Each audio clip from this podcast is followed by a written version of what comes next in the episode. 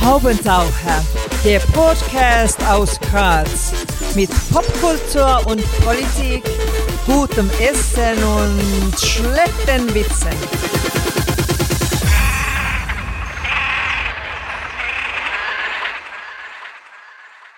Hier ist der Haubentaucher Podcast. Einmal im Monat und derzeit auch etwas öfter gibt es hier neue Kunst und Kultur und andere Haubentaucher-Themen aus Graz und dem Rest der Welt. Am Mikrofon Wolfgang Kühnelt.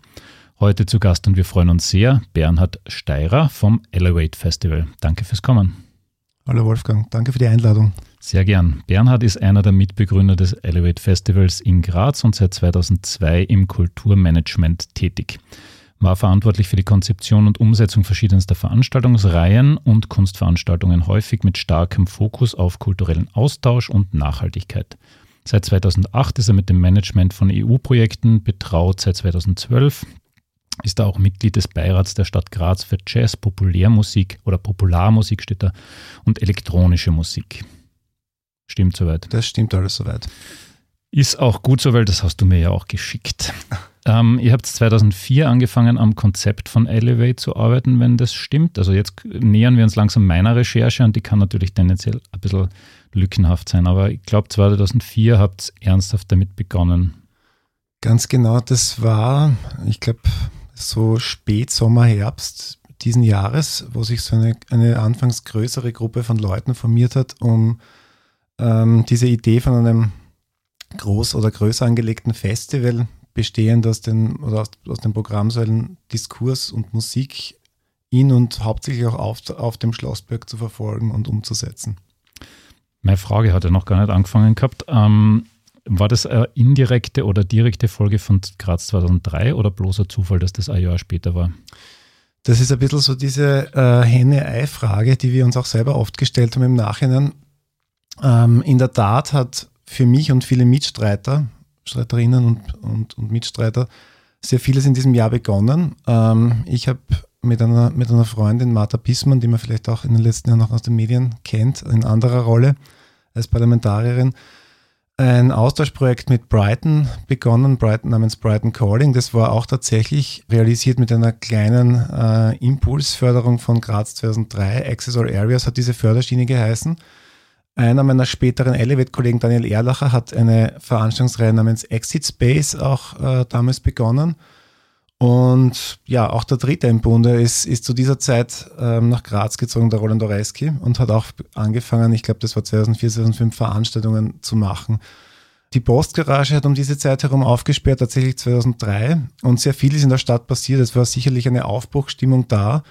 Und wahrscheinlich ist es aber auch so biografisch zusammengefallen, dass damals einfach so ja, einige junge Damen und Herren, so Anfang ihrer 20er, voller Datenkraft, gewisse Dinge umsetzen wollten und, und, ja, und dann auch die entsprechenden Möglichkeiten vorgefunden haben. Ich nehme mal an, dass auch Dinge ohne Graz 2003 passiert wären. Aber ja, es hat mit Sicherheit, es hat gut zu dem damaligen ähm, Spirit gepasst, der in der, in der Stadt geherrscht hat und dementsprechend viel ist einem auch vorgekommen, dass rund um einen passiert und man hat sich als Teil von einem größeren Ganzen gefühlt. Graz hat sich sehr kosmopolitisch angefühlt damals. Du hast schon gesagt, Schlossberg war eigentlich so im Zentrum der geografischen Überlegungen. Warum? Also, das ist ja eigentlich ein touristischer Hotspot, wo Grazer und Grazerinnen kaum raufgehen, jetzt vielleicht am ehesten zu Klanglicht oder zu sowas. Ähm, warum gerade der Schlossberg und welche Rolle spielt der Berg jetzt noch für euch? Der Berg spielt nach wie vor eine sehr große Rolle für uns. Der Schlossberg liegt im Berg, der auch, soweit ich weiß, Anfang der Nullerjahre realisiert worden ist, hat auch dann über Zufälle als Namensgeber fürs Festival fungiert. Und bei uns war eigentlich einerseits vom inhaltlichen Konzept, ich glaube, ich würde mal sagen, fast gleich auf, damals auch die Idee, diesen Ort zu bespielen, weil wir einfach die Möglichkeiten gesehen haben, ähm, mit fantastischen Locations wie der Kasematenbühne ganz oben am Berg, ähm, dem Dom im Berg, dem Stollenberg der Erinnerungen, den wir heute als Tunnel noch immer verwenden, oder die Urtum-Kasemate, die uns leider abhanden gekommen ist äh, vor ein oder vor zwei Jahren äh, als Location des Festivals. Aber wir haben damals einfach diese Kompaktheit und, und äh, Unterschiedlichkeit dieser Spielorte gesehen mit dem Lift als verbindendem Element und das war für uns auch so eine Sache, wo man sagt, warum hat das noch niemand gemacht? Ne? Und, und das alles zu einem Festival zusammenzufügen, war mit ein Grund, mit dem Ganzen zu starten für uns. Wir haben im Vorgespräch schon gesagt, die Urturm-Kasemate ist euch abhanden gekommen. Ähm, falls die Frau Bürgermeisterin zuhört oder Kulturverantwortliche, ich glaube, der Bernhard hätte nichts dagegen, wenn er sie wieder zurückhaben will. Wie wird die momentan genutzt? Die Urturmkasemate wird leider, muss man sagen, momentan ähm, privatwirtschaftlich genutzt und zwar als Lagerraum oder ähm, ja, als ähm, Ausstellungsraum für ein 4D-Kino.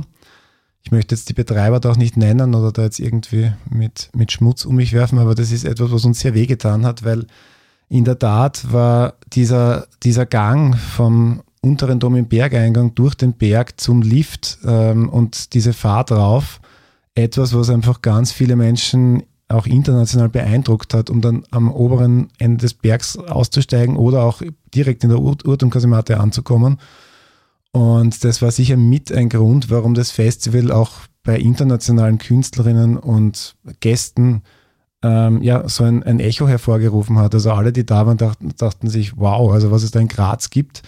Und ähm, ja, und auch so dieser Gang zum Urtum, der Blick über die Stadt, diese ganzen Dinge sind jetzt durch diese äh, derzeitige Verwendung der Urturmkasematte aus unserer Sicht leider ein bisschen obsolet geworden, was schade ist. Ähm, ja, ich habe auch Verständnis dafür, dass es da auch andere Interessenslagen in einer Stadt gibt, äh, aber das ist etwas, was uns sehr wehgetan hat und womit wir auch nach wie vor umgehen müssen, weil der Ort auch einen sehr speziellen Teil des Musikprogramms beherbergt hat und ja, das, da mussten wir uns jetzt einfach neu orientieren und ähm, ja, es ist eine, eine Situation, mit der wir nach wie vor sehr unglücklich sind.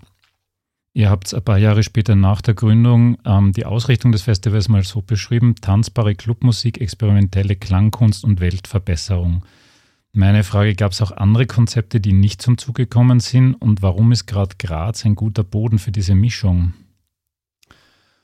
Ähm, andere Konzepte. Also ich glaube, die, die Wordings versucht man natürlich im Laufe der Jahre immer wieder zu variieren, wenngleich es so ist, das kann man glaube ich auch heutzutage noch, noch sagen, dass die Grundintention, wie wir an unser Programm herangehen, der Personenkreis ist ein anderer heute, als es damals der Fall war.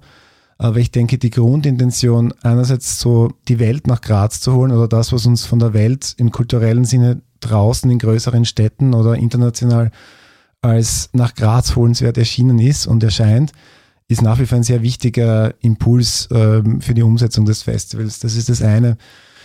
Andere Konzepte hat also eigentlich das Konzept ist das gleiche, wie, wie da jetzt beschrieben steht, mit Weltverbesserung. Ja, da kann, das würde ich jetzt wahrscheinlich nicht mehr so formulieren. Kann auch sein, dass ich das damals schon nicht so formuliert hätte, aber das, das klingt ein bisschen blauäugig. Die Welt verbessern, im besten Falle äh, tragen wir indirekt dazu bei, die Welt zu verbessern, ähm, indem wir den Raum schaffen, für Menschen mit neuen Inhalten in Berührung zu kommen, sich aber auch hinter den Kulissen, wenn man so möchte, kennenzulernen. Das betrifft das Publikum genauso wie die eingeladenen Gäste und auch Künstlerinnen und Künstler, die da sind, wo wir auch immer versuchen, ähm, ja, Möglichkeiten zum Austausch un unter diesen zu schaffen. Und das Gleiche ist auch das, äh, war uns auch im, Publik, im Kontakt mit dem Publikum immer ein wichtiges Anliegen, dass das keine Einbahnstraße ist, Frontalunterricht, sondern dass es einfach auch Möglichkeiten gibt, mit Vortragenden in Kontakt zu kommen.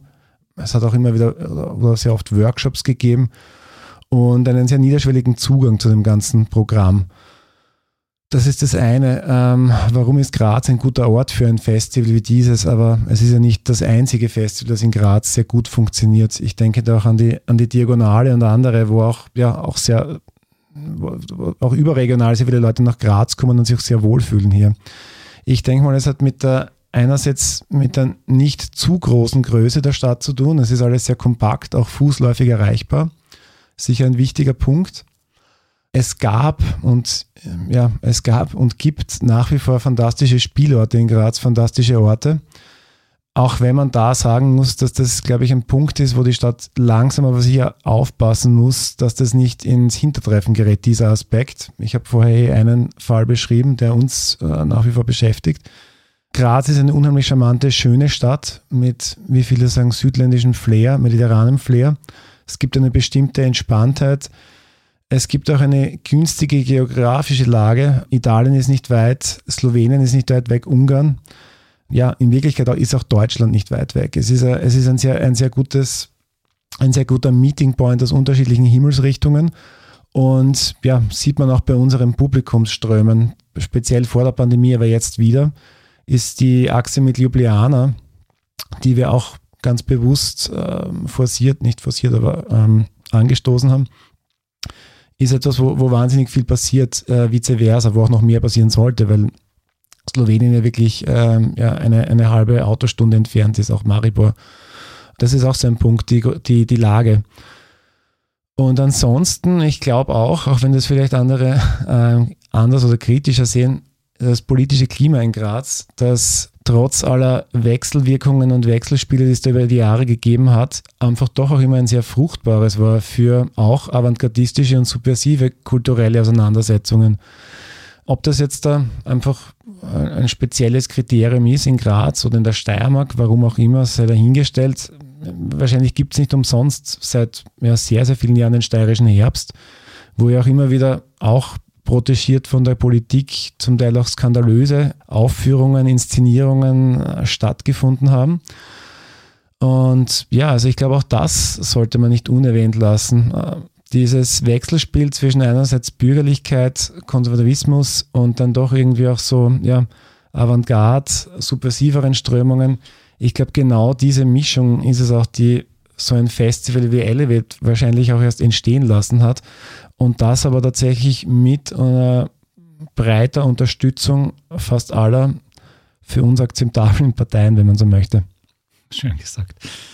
Sehr schön gesagt. 2005 dann die erste Auflage. Wie war das ganz kurz? Was hat funktioniert? Was ist noch schiefgegangen? Hat das Publikum und die Medienwelt eigentlich gleich kapiert, mit was sie es da zu tun haben?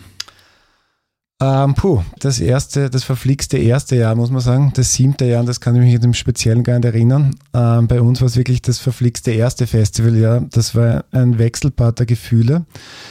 Wir wollten von vornherein mit dem Festival, wenn man so möchte, auch im wahrsten Sinne des Wortes sehr hoch hinauf, hinaus und hinauf, haben ein sehr, sehr ambitioniertes Programm verfolgt, auch aus heutiger Sicht. Also wenn ich mir das Programm heute anschaue, das ist immer noch so, dass ich sagen würde, okay, das kann man unterschreiben von äh, Acts wie Outtake, der International Noise Conspiracy, Outtaker, äh, Mode Selector haben damals noch unter, ja, sehr jung, eines ihrer ersten äh, Konzerte, ich glaube sogar der erste Österreicher Auftritt überhaupt war das. Also wirklich ein sehr breit gefächertes Musikprogramm. Die Kasematenbühne ist mit, mit einbezogen worden.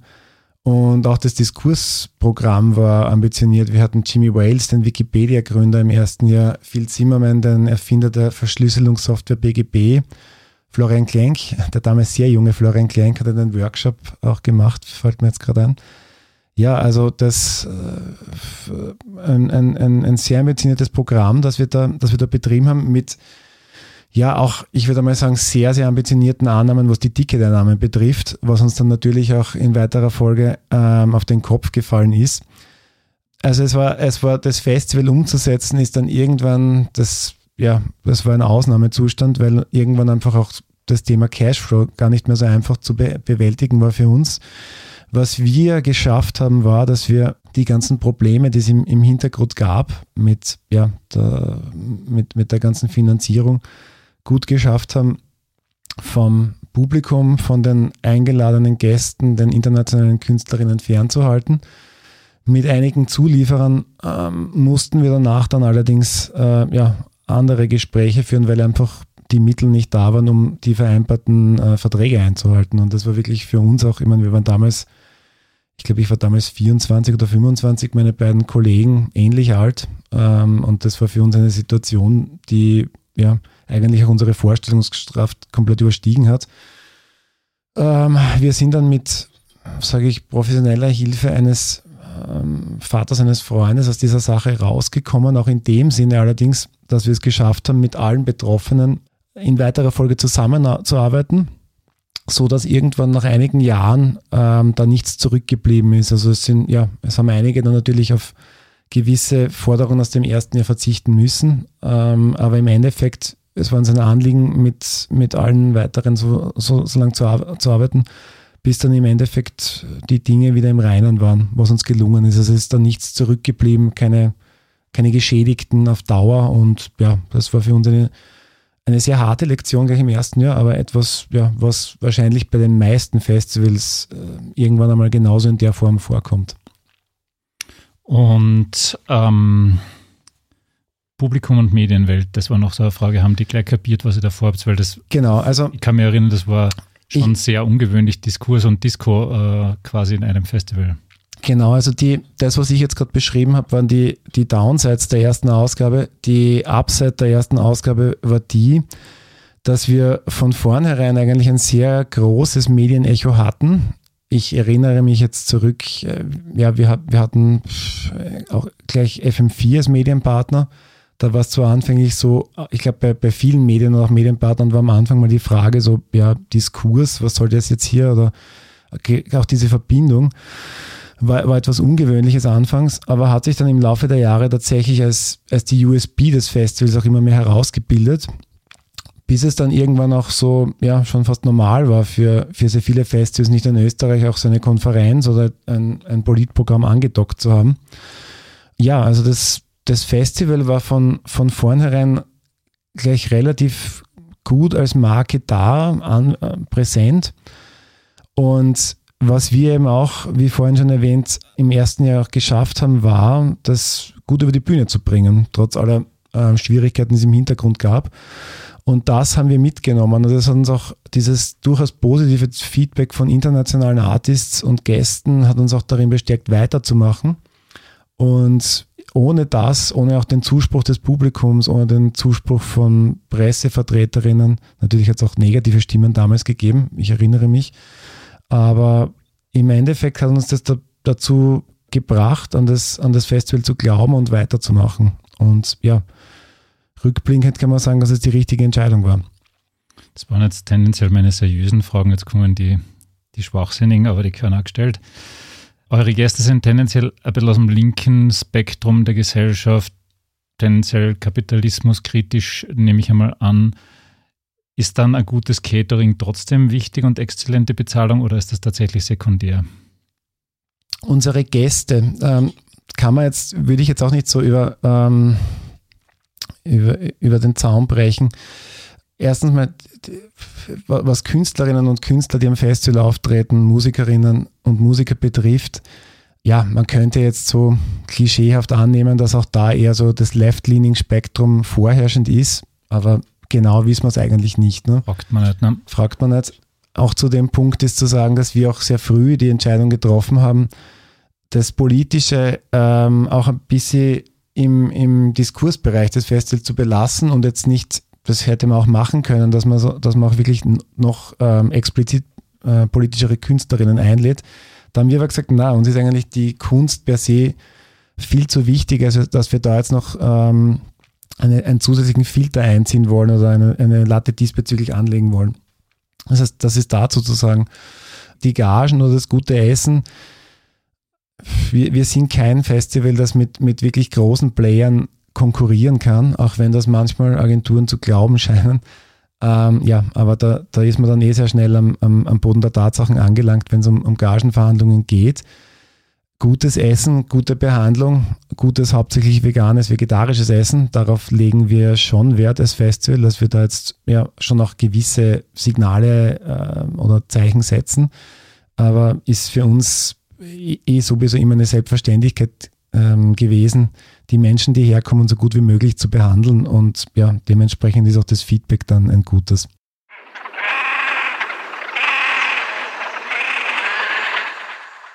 Ich springe noch einmal kurz zurück auf 2005. Ähm, du hast es schon erwähnt, Jimmy Wales, der Gründer von Wikipedia, ist da. Wie schafft man das? Also der hat euch ja logischerweise nicht kennen können. Ihr habt ihm keine Referenzen vorweisen können. Hat er dann gleich Ja gesagt oder hat der, ich weiß nicht, auf Wikipedia nachgeschaut, wer ihr seid? Ähm, ich glaube, das ist jetzt schon eine Zeit lang zurück, aber eingeladen hat ihn einer der Mitgründer, Daniel Erlacher damals. Und Daniel war oder ja, war Zeit seines Lebens immer sehr interessiert an auch US-Politik ähm, und war da auch immer sehr, wie sagt man, verbandelt, ähm, was, was bestimmte Aktivistinnen auch über dem Teich betroffen hat. Ich bin mir jetzt allerdings gar nicht sicher, ob, ob das irgendwas damit zu tun hatte, dass, dass Jimmy Wales davon überzeugt war, dass es eine gute Idee war, nach Graz zu kommen. Ich glaube, das war einfach, wir haben, ja, wir haben das, was wir vorhatten, in, ich glaube, in einem Grobkonzept oder Kurzkonzept beschrieben. Vielleicht hat sie mir auch gerade in die, in die Reiseplanungen gepasst. Wir haben natürlich auch Graz als einen Ort beschrieben, den es Sinn macht zu besuchen. Ich, äh, wir haben auch mit den damaligen Gästen auch immer Ausflüge äh, rund um Graz unternommen. Es war schon so ein bisschen ein Tourismus-Package, das wir auch, im, das wir auch immer an, angeboten haben. War uns auch immer wichtig, die, ja, den Rest der Steiermark zu vermitteln. Und es, ist ja, es gibt ja schöne Orte hier. Und etwas, was, was wir auch sehr gerne hergezeigt haben und noch immer gerne herzeigen. Ja, ich glaube, wir waren trotzdem, wir waren selbst überrascht davon, dass, dass er damals zugesagt hat. Dass ich, also ich, ich kann mich jetzt an gar keine Zahlen mehr erinnern, aber das war auch nicht so, dass der jetzt eine horrende Gage gefordert hätte, die wir sowieso nicht zahlen hätten können. Und ja, er war da. War auch jemand, der sich das Musikprogramm angeschaut hat, wenn ich mich jetzt zurückerinnere. Der ist schon noch so bis, ja, bis in die frühen Morgenstunden dann auch immer wieder im Dom im Berg anzutreffen gewesen und hat seinen Auftritt hier sehr genossen bei uns, soweit ich mich das erinnere. Ich springe da jetzt ein bisschen durch die Historie des Festivals. Wir stoppen gleich 2006. Da gab es eine groß angelegte Diskussion über den öffentlichen Rundfunk bei euch, kann ich mich noch gut erinnern. Mhm. Ähm, die Debatte kocht jetzt auch gerade wieder ziemlich auf. Was habt ihr denn damals gelernt, was jetzt noch wichtig wäre für diese Debatte rund um den ORF? Puh, ähm, das ist schon einmal eine ordentliche Frage, ne? Das ist eine ordentliche Frage, vor allen Dingen insofern, als dass derjenige, der diese Diskussion damals kuratiert hat, jetzt nicht hier sitzt und ich die, die, was jetzt tatsächlich diskutiert worden ist, nur in äh, Auszügen kenne. Ich glaube, was es um das Klaus Unterberger Teil Wenn ich die kurz unterbrechen ja. darf, ich kann mich an den Abend sehr gut erinnern, weil der Wolfgang Lorenz damals den schönen Satz gesagt hat, scheiß Internet. Ah, okay. I, I remember. Das war, das war im Graz Museum, genau das ist ja dann sehr hochgekocht und war so, ja, Shitstorm ist jetzt über, übertrieben, aber es hat zu einem Was? Hashtag geführt, oder? Und, ich weiß nicht, ja. ich war nur der einzige Journalist, der die Headline verschlafen hat und das kann ich mir noch gut erinnern. Mhm.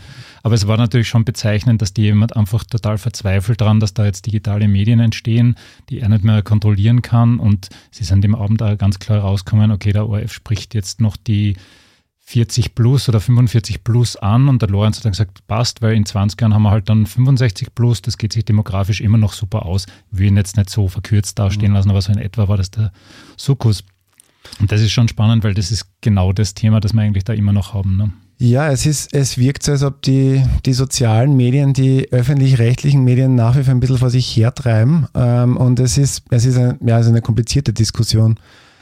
Die, ja, das hat, das hat einerseits auch mit bestimmten Beschränkungen zu tun, die, ich denke mal an das öffentliche Archiv äh, beim ORF, was wir alle als, als Nutzerinnen schade finden, dass, die, dass viele fantastische Inhalte, die auch mit öffentlichen Mitteln, sprich mit Steuergeld produziert werden, einfach nicht mehr zugänglich sind nach einer bestimmten Zeit, ist eine Sache. Eine andere Sache ist, dass ja mittlerweile die öffentlich-rechtlichen oder, oder klassischen Medien natürlich durchaus auch angefangen haben, die sozialen Medien zu nutzen, weil geht auch, glaube ich, gar nicht mehr anders heutzutage, um irgendwie Reichweite äh, zu gewinnen oder überhaupt ähm, in, in Kontakt mit, mit der jüngeren Generation zu bleiben.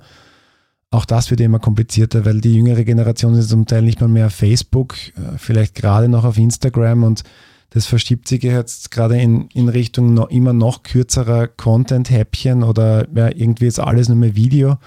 Gelesen wird sowieso kaum bis gar nicht mehr. Die Aufmerksamkeitsspanne ähm, ja, wird, wird sich auch nicht verlängern, wenn, wenn man das so anschaut. Also, und auch das, und auch Medien wie Radio an und für sich, ähm, ja, hat, glaube ich, mit, mit sehr rückläufigen Zuhörerinnenzahlen zu kämpfen. Das heißt, zusätzlich zu dieser ganzen wenn man so möchte, gesellschaftspolitischen Dimension sind es auch so ja, ähm, Aspekte, die wirklich mit dem Nutzerinnenverhalten zu tun haben, wo, ja, wo glaube ich, so traditionelle Medien und auch, auch und vor allem der öffentlich-rechtliche Rundfunk so ein bisschen einen Abwehrkampf führt.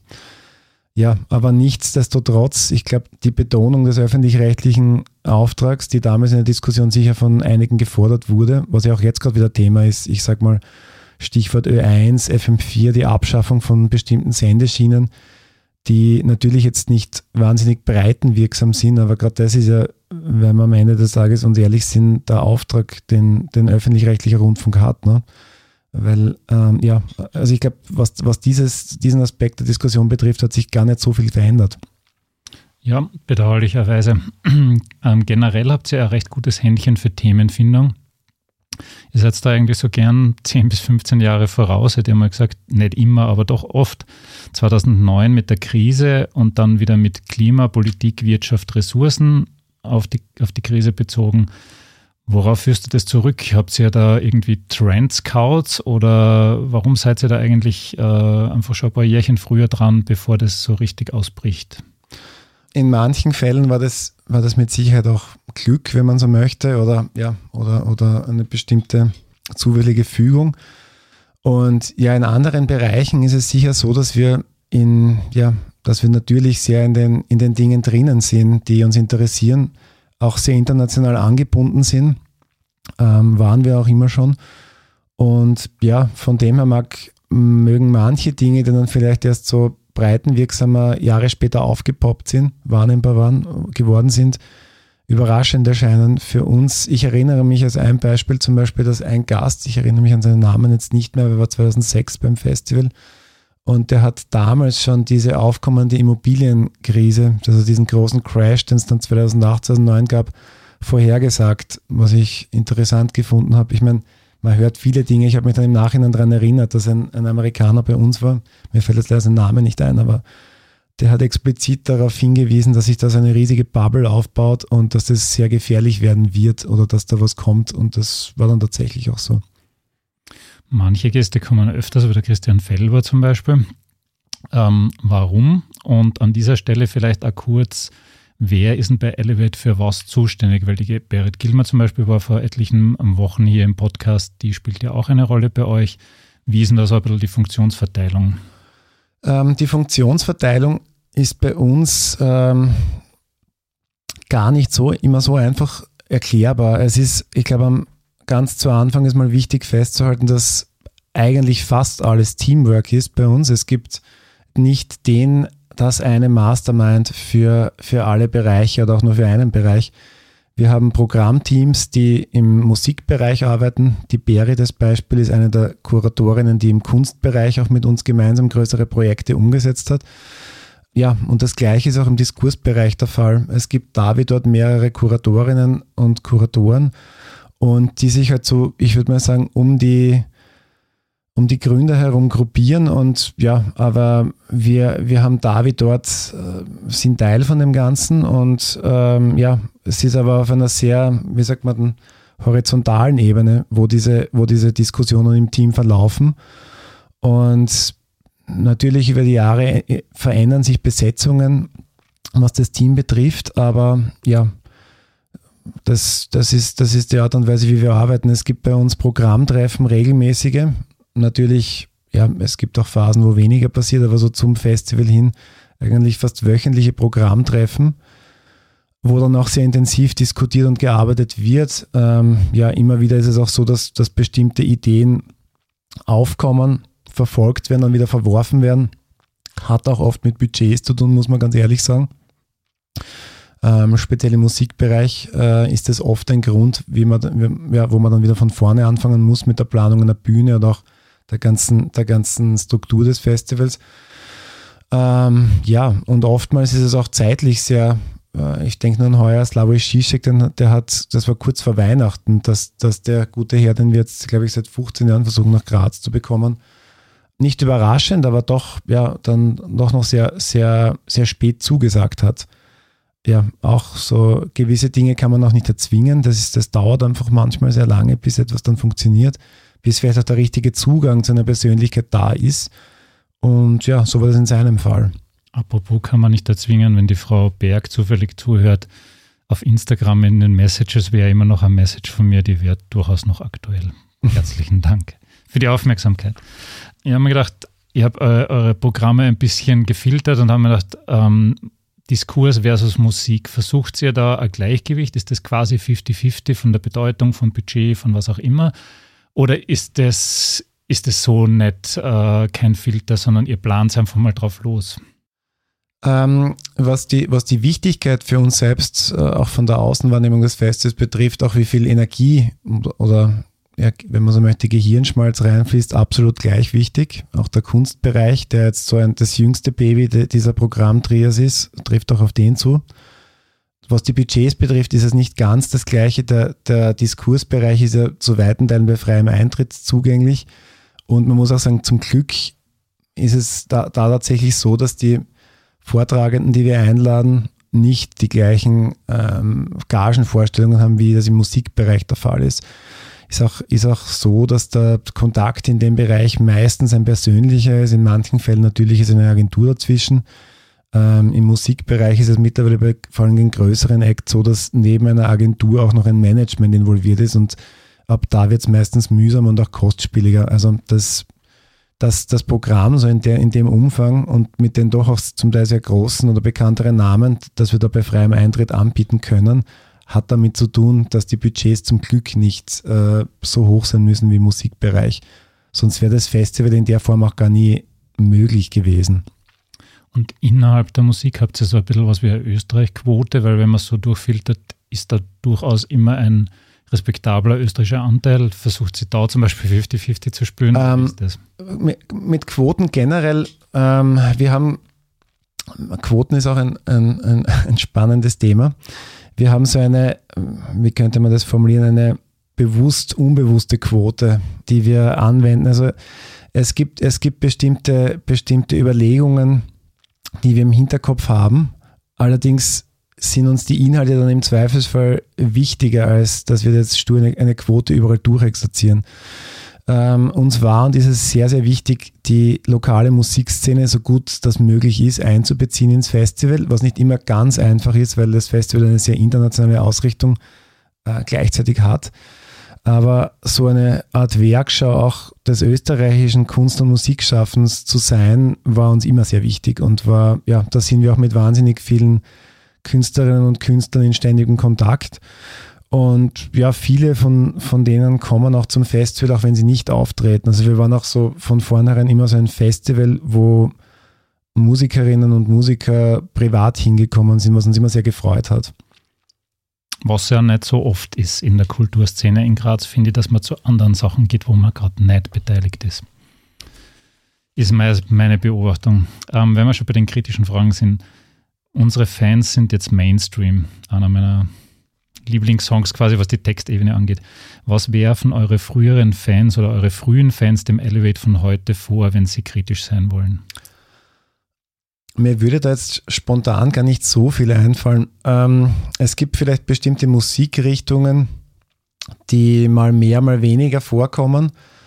Dinge verändern sich auch. Also wir, also ich, ich sage immer, ein, ein, Festival, das sich nicht verändert, ist ein, ist ein totes Festival. Das heißt, es gibt vielleicht bestimmte Präferenzen, Stilistiken, die manche vermissen.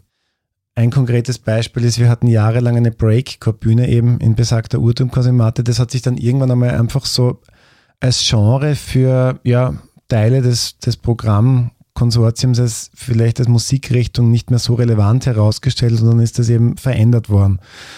Und da hat es eine Zeit lang, das ist jetzt ein konkreter Fall, an den ich mich erinnere, hat es eine Zeit lang so Fans, die doch die es zahlreich gegeben hat, von dieser alten Ausrichtung dieser Bühne gegeben, die das auch dann immer wieder in, ich glaube, E-Mails oder via Social Media, ich glaube damals vielleicht noch eher Foren, eingefordert haben, dass das, ja, dass man diese Musikrichtung doch wieder mehr präsentieren möge.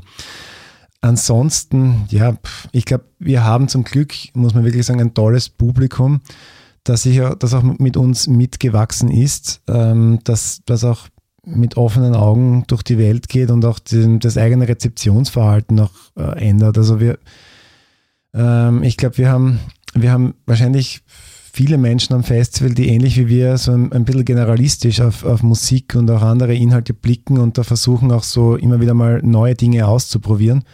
Und so ja, haben wir diese, diese Situation jetzt gar nicht, ich kann das wirklich nur fallweise aufzählen, das war ein Beispiel, das ich jetzt vorher erwähnt habe. Ansonsten ist es tatsächlich so, dass wir hauptsächlich zum Glück positives Feedback bekommen auf das Programm, das präsentiert wird. 2019. Pamela Anderson, Anneliese Rohrer, Peter Strasser, Peter Pilz, Fridays for Future, Graz. Wolltet ihr da neue Publikumsschichten erschließen? Kleiner Ausflug in den Mainstream quasi. Und wenn ja, ist es gelungen? Pamela Anderson der ist jetzt wahrscheinlich die Persönlichkeit, auf die du anspielst, die ein bisschen raussticht aus, diesem, aus dieser Aufzählung. Beim Alleiners ist tatsächlich auch ein, ein, eine Einladung oder ein, ein, Booking, wenn man so möchte, gewesen von Daniel. Ähm, hat sich so zugetragen, dass wir, also wahrscheinlich nicht nur wir, auf sehr politische Äußerungen aufmerksam geworden sind, die sie damals über Twitter ähm, getätigt hat. Und Daniel hat ihr einfach auf, auf Twitter eine, eine DM, wie man so sagt, geschickt und überraschenderweise eine Zusage erhalten.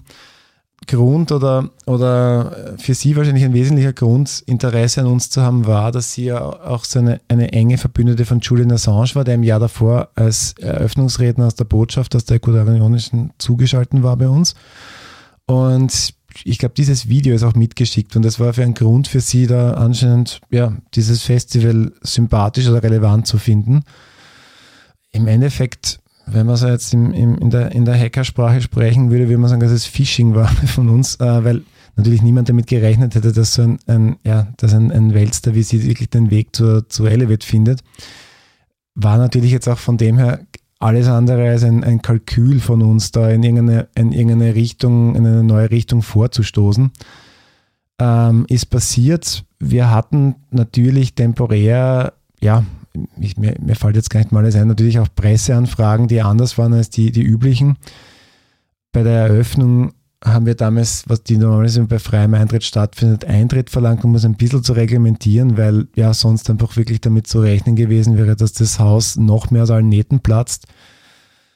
Ja, ansonsten, das Interessante war, was aber auch für die Qualität der Festivalausgabe gesprochen hat, erinnere ich mich jetzt im Nachhinein, dass ihr Auftritt, sie war leider, sie wollte das ganze Festival überbleiben, sie ist dann nach, nach der Eröffnung unter einem Arte-Dreh gemeinsam mit Sretschko Horvath ähm, relativ früh am nächsten Tag wieder abgereist. Sie war leider komplett äh, unter, unter Beschlag von diesem Arte-Team. Sie hat mir ein bisschen leid getan, weil sie, weil sie überhaupt keine Zeit zum Verschnaufen hatte. Total durchgetaktet die ganze Zeit, wie sie da Aber war. sie war im Ginkgo essen, das muss man sagen. Sie war im Ginkgo essen, genau. Ähm, ja, ähm, der, aber was ich sagen wollte, was für die Qualität der Ausgabe gesprochen hat, eigentlich war ihr Auftritt dann ab, ab dem nächsten, übernächsten Tag gar nicht mehr so Thema. Da hat es dann schon wieder andere Dinge gegeben, über die man geredet hat. Und ja, war, war, eine, war eine gute Festivalausgabe mit sehr vielen anderen Highlights auch. Ähm, ja, 2020. Ich zitiere jetzt aus der Wikipedia, weil das ist ja bei euch eh total okay. Am 25. Februar 2020 wurden die ersten Virusinfektionen in Österreich registriert. Am 11. März 2020 erklärte die Weltgesundheitsorganisation WHO die Epidemie zur Pandemie. Ab dem 16. März 2020 wurde ein bundesweiter Lockdown verfügt. Und ihr habt es wirklich geschafft, vom 4. bis zum 8. März 2020 das Festival durchzuziehen und zwar mit 10.000 Leuten. Wie arg ist das eigentlich im Nachhinein? Ja, das war für uns auch eine total irreale, surreale Situation. Ähm, auch in den, in den Wochen und Tagen vor dem Festival, während dem Festival haben wir, ist so gefühlt, das hat man jetzt natürlich auch nicht öffentlich breitgetreten oder auch versucht, das ein bisschen unten, uh, unten zu halten, aber die Angst mitgespielt, dass das Festival einfach wirklich ganz kurzfristig komplett abgesagt wird behördlich, was zum Glück nicht passiert ist, ähm, was zum Glück auch nicht passiert ist, was ja auch hätte sein können, dass das, ein, das Festival ein riesiger Corona-Covid-Cluster wird.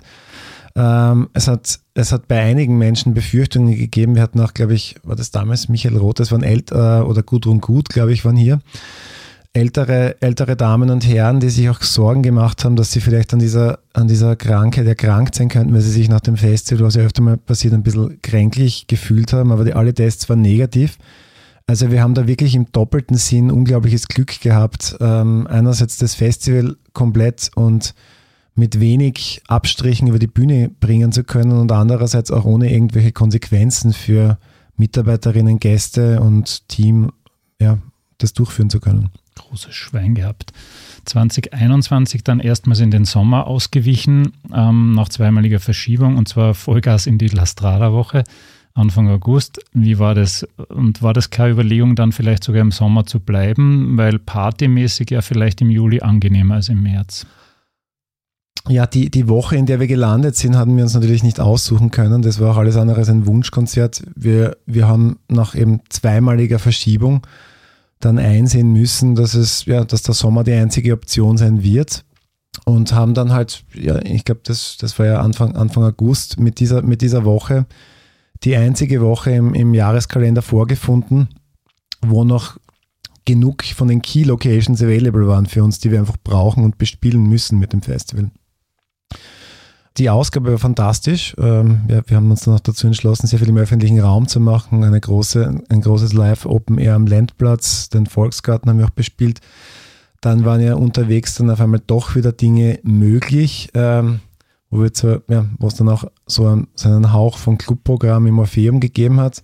Alles wahnsinnig kurzfristig und auch noch mit internationalen Acts versehen.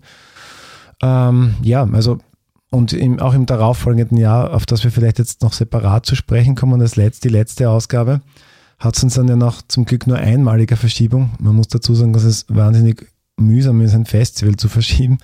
Ähm, ja, auch wieder in den Sommer verschlagen. Und ja, in der Tat hat, hat, haben wir auch Gefallen daran gefunden, an den Open-Air-Formaten, die, die sehr gut funktioniert haben. Und denken auch in Zukunft darüber nach, ähm, ja auch im Sommer gewisse Aktivitäten zu setzen und diese Möglichkeiten, die das, die, die wärmeren Monate bieten, mehr auszunutzen. Aber ja, aber momentan sind wir mal froh, dass wir Kurs mit, muss man sagen, wenig Vorlaufzeit Kurs Richtung März wieder nehmen konnten und freuen uns auch auf die, wie sagt man, neue alte Jahreszeit, wo das Festival sich ja jetzt auch erst seit 2017 abspielt.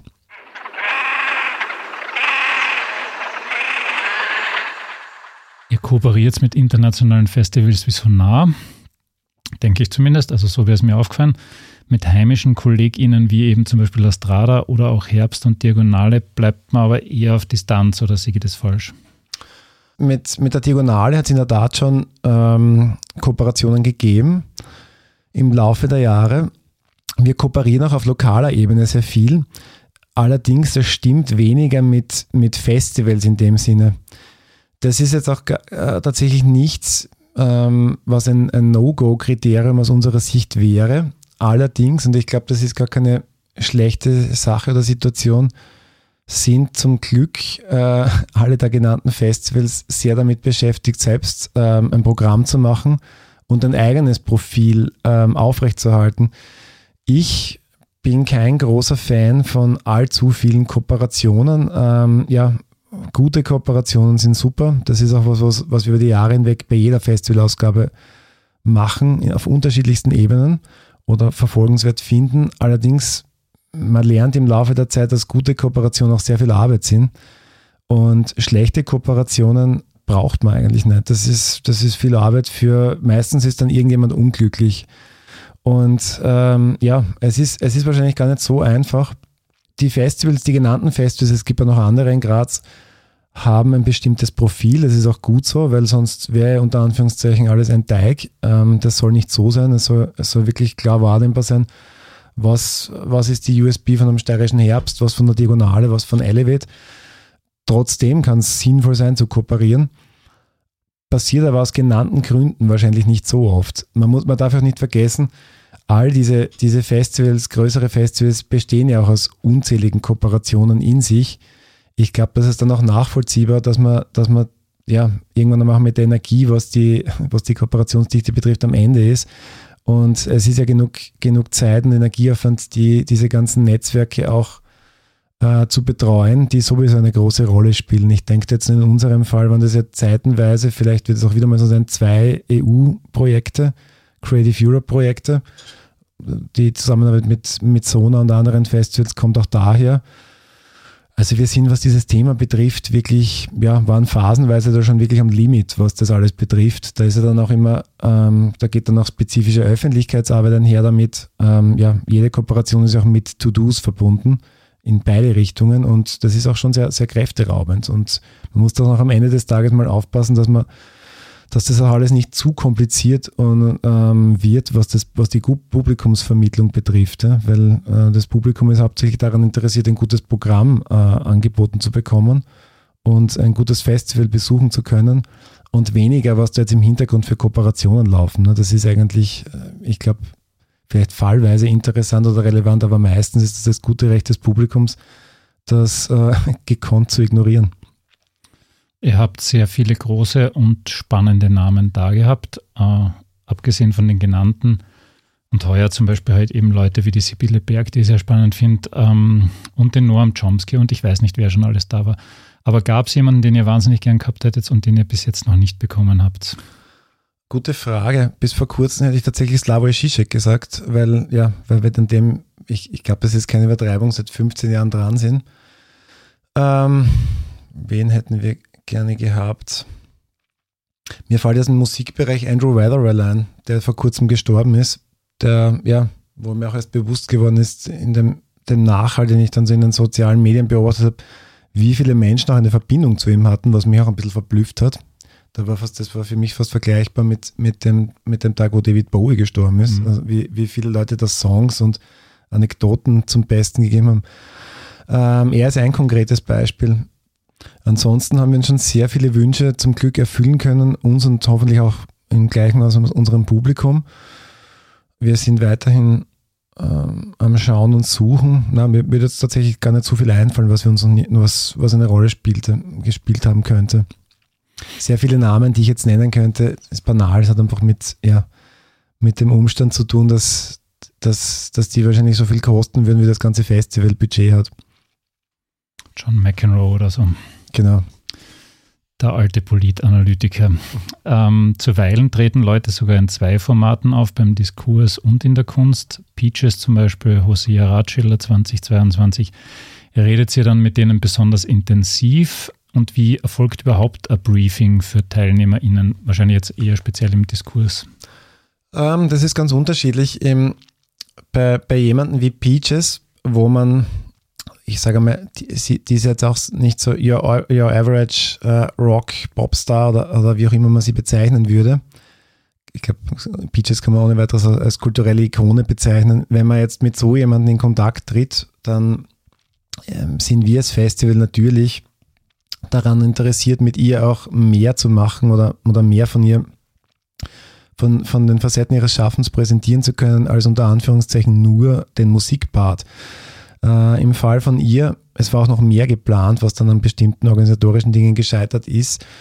In, in ihrem Fall war es tatsächlich so, dass wir von vornherein auch dieses Angebot ausgesprochen haben, an sie Teil des Diskursprogramms werden zu können mit einer ja, mit einem, mit einem Porträt, mit einem, mit einem, wie sagt man, In-Depth-Talk, was, was einfach um ihr ganzes Schaffen und um ihre Vita gegangen ist.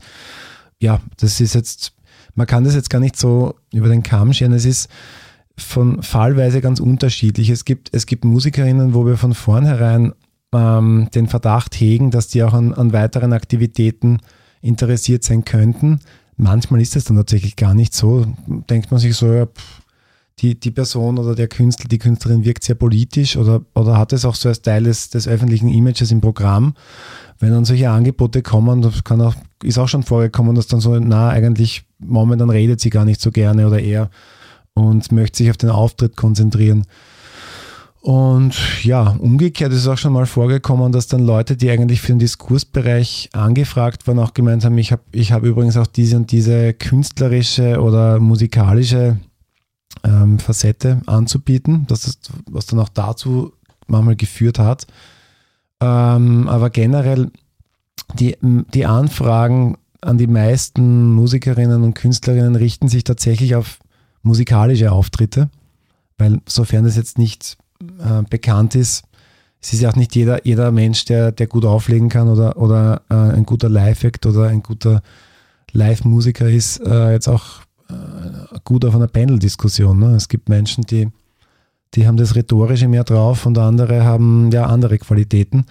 Und wie ich vorher eingangs schon einmal erwähnt habe, für uns war es immer ein ganz wichtiges äh, Credo, die Dinge nicht zu sehr gewaltsam vermischen zu wollen. Also die, das Festival, und das ist auch nach wie vor so, das Festival soll wirklich als reines Musikfestival auch absolut Sinn machen, ohne dass man den unter Anführungszeichen die Diskurshemisphäre dazu in Betracht ziehen muss, dass das alles einen Sinn ergibt. Und ja, und vice versa. Also die Diskurshemisphäre des Festivals ist auch einfach wie eine unter Anführungszeichen Konferenz zu besuchen. Man trifft dort vielleicht dann hin und wieder Musikerinnen und Musiker dem Festival auftreten, auch bestimmte Persönlichkeiten, die vielleicht eher dem Kunstbereich zuzuordnen sind. Aber generell, ja, soll das alles auch für sich standalone Sinn machen. Und ja. Da würde ich gerne kurz einsetzen. Hast du es dann so ein bisschen mit zwei verschiedenen Publikumsschichten zu tun? Und wie ist das ungefähr zahlenmäßig? Wie, wie hoch ist die Überschneidung zwischen beiden? Das ist eine sehr gute Frage. Ähm, auch eine Frage, die wir jetzt äh, auch noch nie ganz bis ins letzte Detail nachzuvollziehen versucht haben. Unterscheidet sich auch tatsächlich von Jahr zu Jahr, ist unterschiedlich.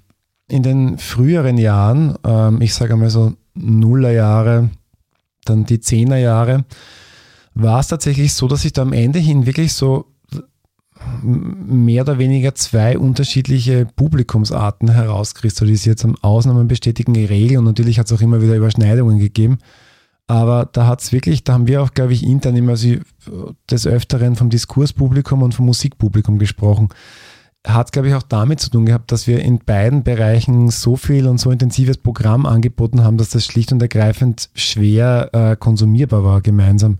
Ich meine, wenn, wenn Menschen bis fünf, sechs in der Früh irgendwo auf einer Party sind und am nächsten Tag das gleiche Programm absolvieren wollen, ist es schwierig, dass man sich da jetzt irgendwann so untertags dann auch noch so zum Teil ja doch sehr fordernde Diskursvorträge, Diskussionen anhört.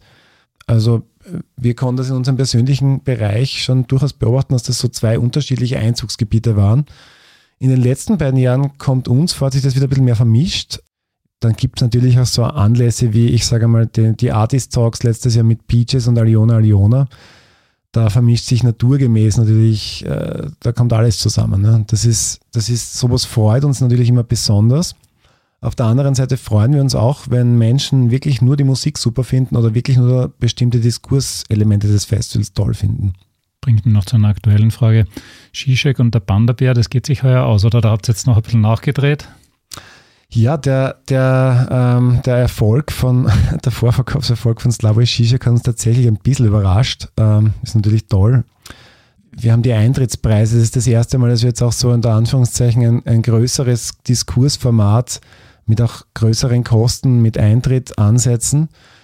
Und wir waren uns da am Anfang, ja, natürlich ist jetzt Slavoj Žižek eine bekannte Persönlichkeit, aber auf der anderen Seite, ja, jetzt, wie viele, wie viele Menschen äh, lesen Bücher von ihm, wenn wir, wenn wir uns ganz ehrlich sind, äh, oder, oder, oder schauen sich jetzt regelmäßig irgendwelche Talks mit ihm an, hat uns schon überrascht, dass das so, äh, dass das so eingeschlagen hat. Und wir, ja, wir hatten am Anfang Gespräche, Vorgespräche auch mit dem, mit dem Kulturzentrum bei den Minoriten. Ein wahnsinnig schöner Ort, um den es uns auch ein bisschen leid getan hat, weil der, der große Minoritensaal natürlich ein unglaublich tolles Ambiente für diesen Talk gewesen wäre, aber nach ein, ein paar Tagen des nach Vorverkaufsstart war klar, dass sich das einfach nicht ausgehen wird, außer wir, wir, wir hätten den Vorverkauf abgedreht, aber ja, das hätte dann halt auch wahnsinnig viele Menschen daran gehindert, äh, ja, ihn live vor Ort zu sehen. Wir hatten jetzt auch noch die, die Überlegungen, in eine noch größere Location zu gehen, aber ja, wir haben jetzt gesagt, äh, irgendwann, irgendwann reicht es dann auch mal und werden jetzt, was wir ursprünglich nicht vorgehabt hätten, den Talk wahrscheinlich auch als Livestream anbieten, um dann tatsächlich auch allen Leuten, die es ja aus Gründen nicht dorthin schaffen, die Möglichkeit zu geben, zumindest äh, ja, digital live dabei zu sein. Aber wie gesagt, es geht sich aus. Zuerst der Zizek, dann der Panda-Bär. Genau, also das Organisatorische, ja. Das ist in der Tat eine, eine Herausforderung, die wir aber bewältigen werden man muss ja dazu sagen, Slavoj Žižek ist eine bestuhlte Angelegenheit, das heißt, das, das Orpheum ist mit Sitzplätzen versehen. Und ja, nach Rücksprachen mit unserem Produktionsteam und den, den Hausherrinnen und Herren von den Spielstätten vor Ort ist der Daumen nach oben, hat der Daumen nach oben gezeigt. Wir schaffen es innerhalb von 40 Minuten zu entstuhlen. Das geht sich aus. Die Soundchecks von Bandabär werden davor stattfinden und ja, wird alles gut über die Bühne gehen können. Da wird entstuhlt. Vielleicht darf man da mithelfen dann. Gern. Am Ende gibt es aber natürlich wie immer noch schnell einen Word-Rap. Wenn du dich entscheiden müsstest, Musik oder Diskurs? Äh, schwierig. Ja. Eh. Aber? Nach wie vor Musik wahrscheinlich. Okay. Wenn nicht Graz, dann Linz oder Wien? Wien. Wenn schon Aufklärung im Jahr 2023, Böhmermann oder Klenk? Auch schwierig, äh, Klenk. Okay. Wenn Elevate vorbei ist, schlafen oder erst recht feiern? Keins von beiden. Ähm, ja, aber schlafen. Rot oder schwarz? Rot. Sehr gut. Die letzte Frage ist immer die entscheidendste. Lieber Herr Steirer, herzlichen Dank für den Besuch im, im Studio. Ich wünsche dir sehr, sehr viel Erfolg mit dem Festival. Euch, muss man sagen, nicht dir, euch wünsche ich euch sehr viel Erfolg. Wird, eine sehr spannende Geschichte. Wir sehen uns hoffentlich da oder dort. Danke an das werte Publikum fürs Dranbleiben. Danke an die Herrschaften von Das Pod für die Produktion und danke an die Ulla Kurika, die unsere Signation spricht. Bis zum nächsten Mal in Bälde. Das war der Haubentaucher Podcast. Nächstes Monat gibt es mehr.